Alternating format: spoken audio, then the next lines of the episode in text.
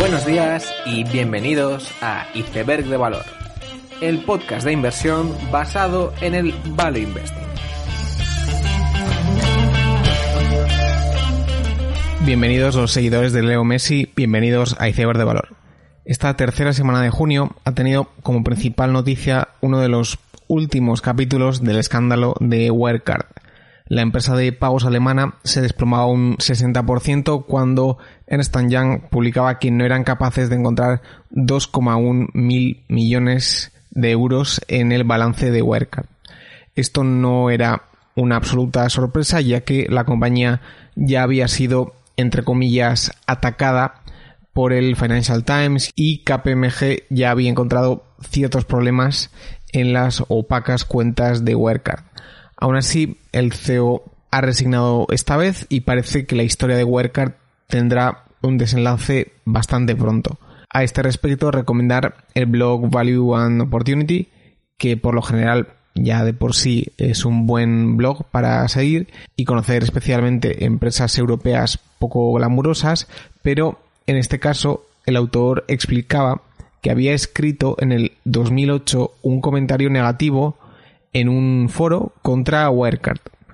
Este comentario, que destacaba la contabilidad agresiva, las adquisiciones sospechosas y otras prácticas de la empresa, pues se hizo viral en aquellos tiempos y al propio autor le llegaron a llevar a una comisaría para prestar declaración. Es más, la propia Wirecard había pedido a la policía desvelar la identidad del autor del comentario para poder interponer una demanda judicial. A consecuencia de esto, pues el autor de Value and Opportunity ya era consciente de que Wirecard era fraudulento, pero después de mm, este episodio difícil, nunca se atrevió a escribir nada hasta que finalmente ha ocurrido la noticia de esta semana. Un fraude siempre es algo muy difícil de detectar a priori y es algo que no queremos que nos ocurra a nadie. Aún así, una conclusión sí que es que invertir en Wirecard durante estos meses no ha dejado de ser una apuesta en que la compañía no era un fraude. Y hay que tener en cuenta que llegado a ese punto del escándalo, lo único que importa es si esa empresa es un fraude o no. Un tema sobre el que muchos inversores no deberían querer posicionarse debido a la opacidad de las cuentas y el propio negocio. Y la segunda reflexión va en torno a procesadores de pagos, que por un lado son negocios magníficos, ya que por un lado suelen tener tendencias estructurales a su favor, unos costes fijos muy altos, lo cual acaba derivando en apalancamiento operativo y a su vez, por estas características, son industrias que acaban teniendo que consolidar creando gran valor en las sinergias por adquisiciones. Sin embargo, son negocios que siempre tendrán más opacidad que cualquier otra empresa que tenga un producto o servicio visible y que uno conozca. Y casos como el de Wirecard ponen en relieve los problemas derivados de este tipo de opacidad. Una semana más también los podcasts vuelven a ser noticia con los rumores del fichaje de Kim Kardashian por Spotify. De forma análoga a como ocurrió con Joe Rogan, la acción de Spotify subía con estas noticias y parece que la empresa tiene todas las papeletas de convertirse en la siguiente gran tecnológica europea en los siguientes años. También en el ámbito de los podcasts, SiriusXM compraba la empresa Simplecast, competidora de Anchor, que es la que compró Spotify hace un tiempo, con el fin de proveer más servicios de analytics a los podcasters. Parece, por lo tanto, que los podcasts están ahora de moda, lo cual no deja de ser curioso y me sorprende lo mucho que un género o un cierto producto puede tardar en convertirse en mainstream.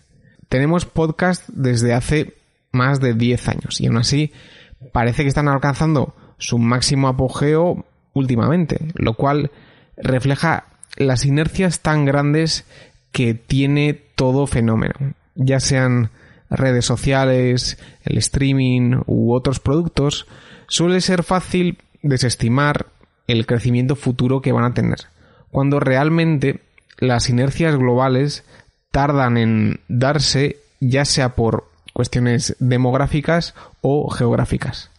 La noticia triste de la semana es el suicidio de Alexander Kearns, un chico de 20 años que decidió pues quitarse la vida al ver en su portfolio de Robinhood un saldo negativo virtual de menos 700 mil dólares.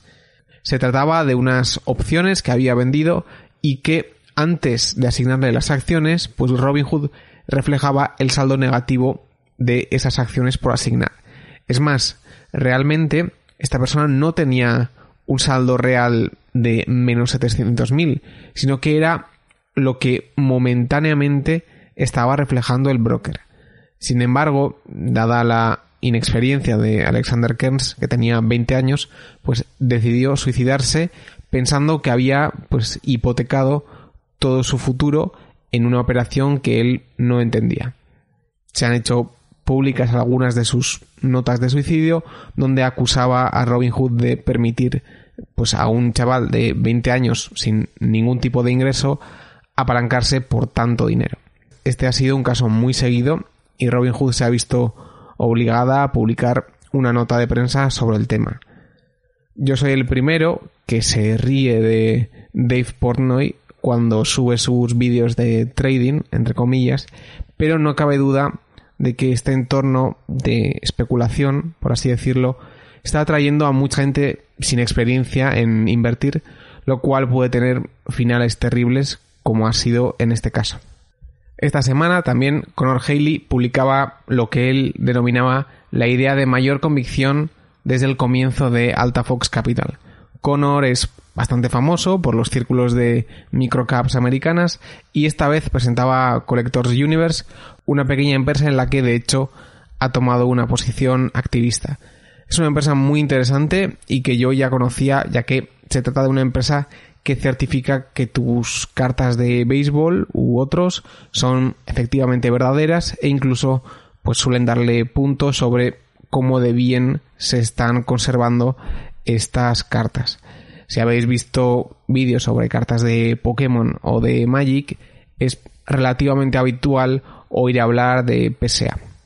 Veremos cómo va este activismo en la empresa, ya que no suele ser fácil cambiar el rumbo de una compañía. Yo hice un capítulo bastante antiguo sobre activismo y quizás sí que he cambiado mi opinión sobre el tema. Me parece en general una estrategia que tiene más glamour que retornos, donde efectuar los cambios que el activista piensa, pues suele ser mucho más lento y difícil de lo que uno teóricamente piensa. Sin duda alguna, hacer activismo tiene mucho mérito, pero en muchos casos el inversor, que no deja de ser un outsider de la compañía, suele encontrarse con muchísimos problemas que no esperaba. Veremos cómo le sale a Connor, que por lo demás no suele ser habitual que se comprometa tanto con una empresa. Finalmente, decir que este jueves salí en el podcast en vivo de Alfa Positivo, el cual recomiendo escuchar. Suele estar muy bien, ya que el propio formato es nuevo, en el sentido de que se graba en vivo, hay comentarios y preguntas de gente. Y por lo demás, también me encontré muy a gusto hablando de situaciones especiales, gestión de cartera, mis vídeos en directo para miembros y sobre comprar lagos y comprar ríos y de cómo Andorra es una microcap. Pondré el link en la descripción para todo aquel que le interese. El tema del episodio de hoy es sobre el rol de la experiencia en la inversión. En la mayoría de deportes y juegos suele llegar una edad a partir de la cual los jugadores empiezan a retirarse. Es decir, uno va progresando y ganando experiencia, pero llega un punto que físicamente pierden cualidades y se tienen que retirar. En muchos deportes, pues suele ser unos 35 años, e incluso en los deportes que tienen que ver con los videojuegos, la edad para retirarse suele ser todavía más prematura. llega un punto donde los reflejos empiezan a empeorar y no puedes estar al primer nivel de la competición. Sin embargo, parece curioso que en la inversión, que se trata de una especie de juego, se toma la edad siempre como algo positivo. Es decir, cuantos más años pasan, más experiencia acumula uno, ha visto más cosas y como más sabe el diablo por viejo que por diablo, pues uno se convierte en mejor inversor. Mi tesis en este episodio es que, de la misma forma que ocurre en otros juegos, en el juego de la inversión, pues hay una edad óptima de pico de capacidad mental y posteriormente los años son negativos para desarrollar la capacidad de invertir. Aún así, hay que tener en cuenta que esto depende muchísimo de cómo uno vea la inversión en general. Si uno piensa que las cualidades principales para invertir son la experiencia y ser inflexible con lo que uno piensa, evidentemente no estará de acuerdo conmigo. Al final, a medida que pasa el tiempo, uno inevitablemente se vuelve más tozudo o más resistente a adoptar nuevas ideas. Si uno piensa que precisamente esas son las cualidades para ganar en este juego, es lógico que piense que cuanto mayor se haga uno, mejor inversor será. Mi experiencia, al menos por ahora, dice lo contrario. Y de hecho, lo que yo veo es un juego donde la portería se está moviendo constantemente. Es decir, podría citar bastantes casos individuales de empresas donde se ha producido una oportunidad de inversión, inviertes y consigues una muy buena rentabilidad y después de que eso haya pasado, yo digo, esta situación no va a volver a ocurrir nunca más. Es decir, ha habido una serie de casualidades que se han juntado y que han llevado a que esta empresa esté infravalorada. He tenido la suerte de verlo, pero esto ya no va a ocurrir nunca más. Y eso suele ser en parte verdad, en el sentido de que la misma situación o la misma oportunidad no ocurre exactamente igual nunca más. Pero surge otra diferente, pero que es excepcional de una forma mm, diferente a la anterior. Por ejemplo, la semana pasada hablé de Nebula, Open Lending y de sus warrants. Las warrants que ya pues, eh, han hecho cerca de un por cuatro en 10 días y yo realmente nunca había hecho dinero o al menos no me había ido tan bien invirtiendo en warrants. Por lo tanto, las oportunidades surgen, solo que son cada vez diferentes. Llegará un momento, pues, que en warrants no haya oportunidades. O en apuestas en Estados Unidos, pues ya no haya oportunidades. Pero las habrá en otras áreas completamente diferentes. Y la clave, por lo tanto, estará en poder estar atento y pivotar a aquellas empresas, sectores o situaciones que ofrezcan las mejores oportunidades en cada momento. Es decir, si lo que se quiere es ganar el juego y si el juego es el de invertir, ganar significa conseguir una muy buena rentabilidad, habrá que meter muchos goles, pero esos goles forzosamente serán diferentes cada vez. Algunas veces se podrá meter gol de chilena, otras de falta, de córner, de cabeza, etc. Y por lo tanto, la clave será el ser adaptable a cada situación y poder meter gol en una portería que todo el tiempo va cambiando de lugar. La portería es móvil y por lo tanto el inversor tendrá que adaptarse a una nueva situación en cada momento. El error, creo yo, por lo tanto, será el de intentar rememorar viejas glorias. Es decir, yo hace cinco temporadas marqué muchísimos goles fuera del área y por lo tanto ahora tengo que hacer exactamente eso para poder volver a ese momento óptimo como jugador.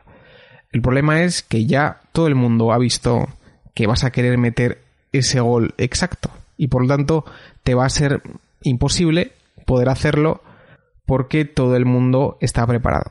Por lo tanto, bajo esta concepción de la inversión, más experiencia no equivale a ser mejor inversor. De hecho, es probable que más experiencia equivalga en muchos casos a más ego o al menos a más intentar rememorar viejas glorias y viejas glorias que ya no van a volver nunca. Por ejemplo, a mí mm, Games Workshop es una empresa que me gusta. Y ante eso podría decir, bueno, pues tengo que encontrar la siguiente Games Workshop e intentar cuadrar mis inversiones bajo esa lente. Sin embargo, la clave de esto consiste en entender que no existe siguiente Games Workshop, ni siguiente Angie, Expel, GAN, Evolution Gaming, Open Lending. Cada partido es diferente y cada día es diferente. Por lo tanto, en contra de estar rememorando estas viejas hazañas, algo que por otro lado es muy muy cómodo, la clave es pues, despojarse de esas hazañas y pensar que, bueno, ahora voy a hacer dinero de una forma diferente a la que ya hice en el pasado. Algo que debería ser pues un recordatorio constante frente a lo extremadamente reconfortante que es rememorar tus anteriores éxitos. Y esto también hay que cuadrarlo en que estamos en un juego que se vuelve más difícil cada año que pasa. Un ejemplo que pongo habitualmente y que lo repetí en alfa positivo es la anécdota de Peter Lynch y Taco Bell. Peter Lynch comentaba que en la década de los 70 Taco Bell se fue de los 14 dólares a 7, que es donde empezó a comprar él, y finalmente se fue a un dólar. Finalmente, años después, la empresa sería comprada a unos 40 dólares la acción. Esto ocurría con ciertos problemas en la economía americana, pero para nada problemas muy graves. Y en una compañía que tenía todos sus establecimientos dando beneficios y que no había cerrado un establecimiento nunca. Bien, pues esa compañía se fue de 14 a 1. Frente a esto, lo que me gusta comparar suele ser Gym Group, la empresa de gimnasios de Inglaterra.